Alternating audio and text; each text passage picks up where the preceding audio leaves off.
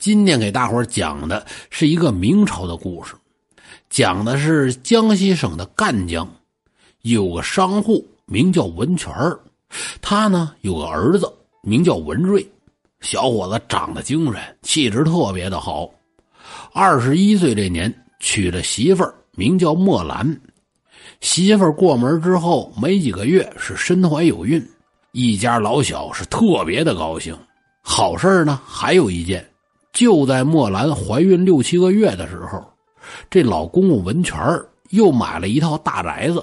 虽然说挺多年没人住了吧，可一收拾啊，那是相当的不赖。公公婆婆两口子就搬过去了，住正房。东西厢房呢一直空着，他也没人住。文瑞和媳妇墨兰两口子还住老宅子这儿，分着住，出来进去的也都方便。好日子不长，这麻烦事来了。文家的生意出了问题，爷儿俩不得不连夜去江南处理生意上的事儿。文瑞把媳妇墨兰托付给了家里的母亲和仆人照顾。文瑞走了之后，婆婆对儿媳妇是特别的好，吩咐下人去把你们家少奶奶的东西归置归置，别在外边住着了，搬东厢房这屋来。出来进去的，我看见了，能照顾得上，这就把东厢房腾出来，让墨兰住进去了。当天夜里，墨兰躺下，迷迷糊糊快要睡着的时候，突然看见一个人，是一个黑脸尖下巴的女人。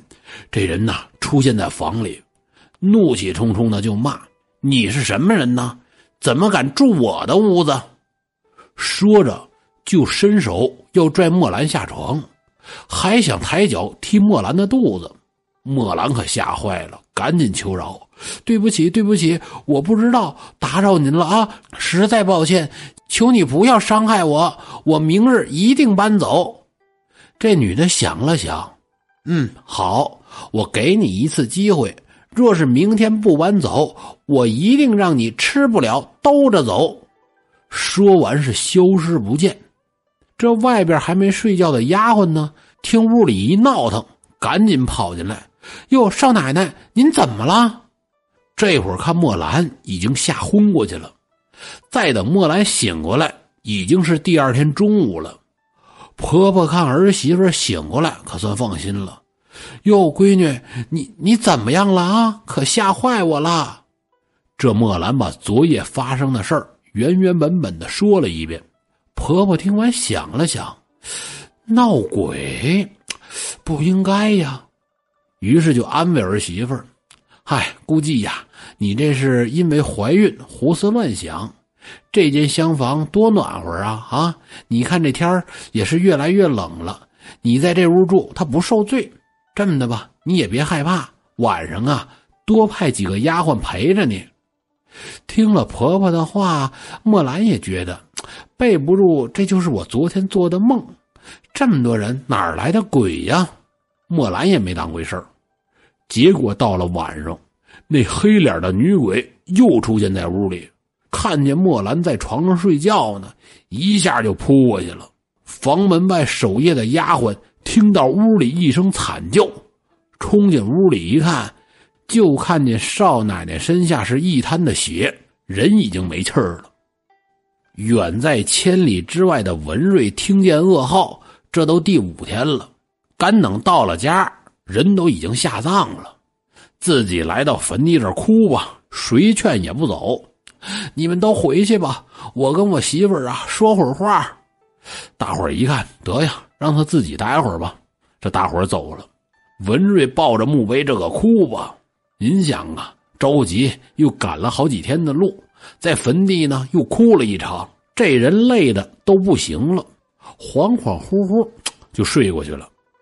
在梦里边，就觉得自己牵着一匹白马，走在一个热闹的集市上，忽然看见一个美丽的女子的身影，特别的熟悉，像是墨兰，赶紧追过去，正是墨兰。哎呀，墨兰，你你怎么在这儿啊？走，赶紧跟我回家。墨兰就说：“哎，夫君呐，我死的冤枉。”接着，墨兰把事情的前因后果详细的说了一遍，然后又说：“我的生死簿上啊，还有阳寿四十二年，就生生的被那恶鬼夺去了性命，还有我们那未出世的孩子。”文瑞听完，那那我该怎么做才能救活你呀？有没有什么办法呀？方法倒是有，嗯，那你快说。哎，郎君呐。我是冤枉死的，你可以去城隍庙那儿告状，只要告赢了，我就有还阳的可能。不过要在城隍庙告状，你肉体凡胎是万万做不到的。城东的观音寺旁边有座桥，桥洞里呢住了一个隐士，他穿的邋遢，像个乞丐。他有法子帮你，可是这人性格古怪。到时候啊，他会百般的刁难你，我也是怕你为难。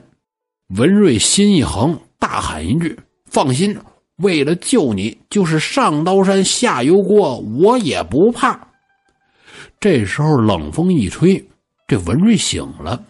当天夜里，文瑞回家休息了一晚。第二天一早，文瑞老早来到观音寺的桥旁，在洞里呢。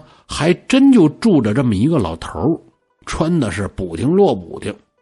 走近一看，好嘛，这人丑的都没法说了，黢黑无比，脑袋枣核型的，上尖下窄，留个狗油胡，七根朝上是八根朝下，一脸的麻子。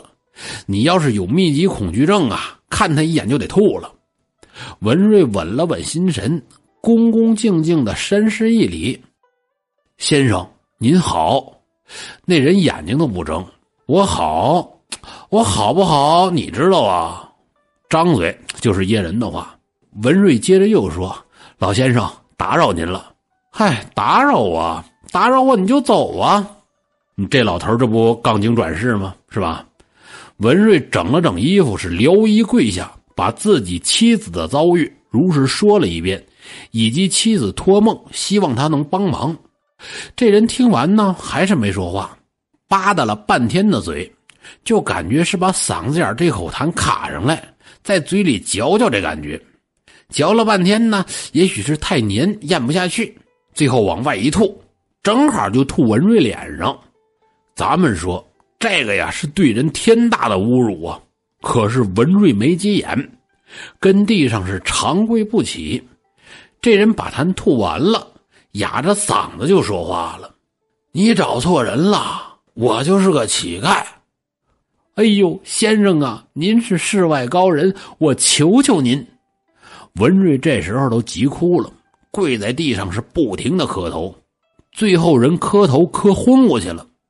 等到晚上，乌云密布，天上的闪电炸雷是一个接一个，雨点子跟黄豆粒儿似的就泼下来了。文瑞让冰凉的雨水一浇，这才醒过来，也不管眼前有人没人，跪在地上还是磕头，嘴里念叨：“我求您救救我妻子，我求求您救救她。”这大雨一直下，文瑞就一直磕，最后文瑞呢又昏过去了，倒在雨中，竟然进入了一个梦境。他被两个差役带上了枷锁。压着来到了一个威严的大堂那儿，堂前坐着一个人，身穿官服，特别的威严。这当官的旁边站着一个人，这个人呐穿着一身白衣服，手拿毛笔，像是一个文官。这文官长相儒雅，特别的俊。看文瑞看自己，一脸微笑，就说：“嗨，怎么不认识我了？”不是你求我帮你带到城隍老爷这儿告状吗？啊，你的状纸我已经写好了，交给城隍爷了。等一会儿啊，那个杀你妻儿的厉鬼马上就会被带来。文瑞这时候就觉得有点懵，原来这隐士在人间是乞丐的模样，在这儿呢又是另外一副样子。还没等多想，就听见沉重的铁链声是由远及近。两个鬼差押来一个妇女，看样子呀，和墨兰形容的那厉鬼特别的吻合。城隍爷一拍惊堂木，就问：“文瑞告状的事情可是事实？那厉鬼吓得打哆嗦，点头。人有人道，鬼有鬼道。那房间既是你生前所居住，死后你应当魂归地府，怎么还能霸占人间的房子呀？甚至害人两条性命！来呀，把他押到十八层地狱下油锅！那厉鬼当时就吓得瘫在地上，不停的求饶。地府的鬼差还管你这个呀？拖着这恶鬼可就走了。再说文瑞，接着给城隍爷磕头：“城隍爷，我妻子阳寿未尽，在人间还有四十余载的寿命，能否准许她还阳啊？”城隍爷听完，让人查了生死簿，发现呐确有其事。于是命隐士取来了环身琉璃珠和一个白色的瓶子，然后告诉文瑞：“念你真心爱妻，你妻子也是枉死的，所以准予还阳。不过呀，孩子未出生，早已胎死腹中，只能大人活下来。你可愿意呀？”文瑞听完，虽然很是伤心，不过想到能救回妻子，他也挺高兴。